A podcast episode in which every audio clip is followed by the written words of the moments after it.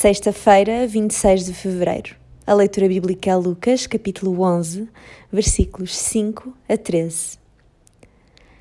Alguém que seja pai será capaz de dar ao filho uma cobra se ele pedir um peixe, ou um escorpião se pedir um ovo?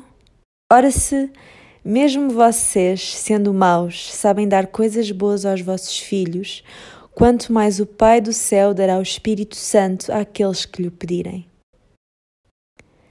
Que segurança Jesus nos transmite com estas palavras, porque qualquer que pede, recebe, e quem busca, acha, e a quem bate, abrir-se-lhe-á.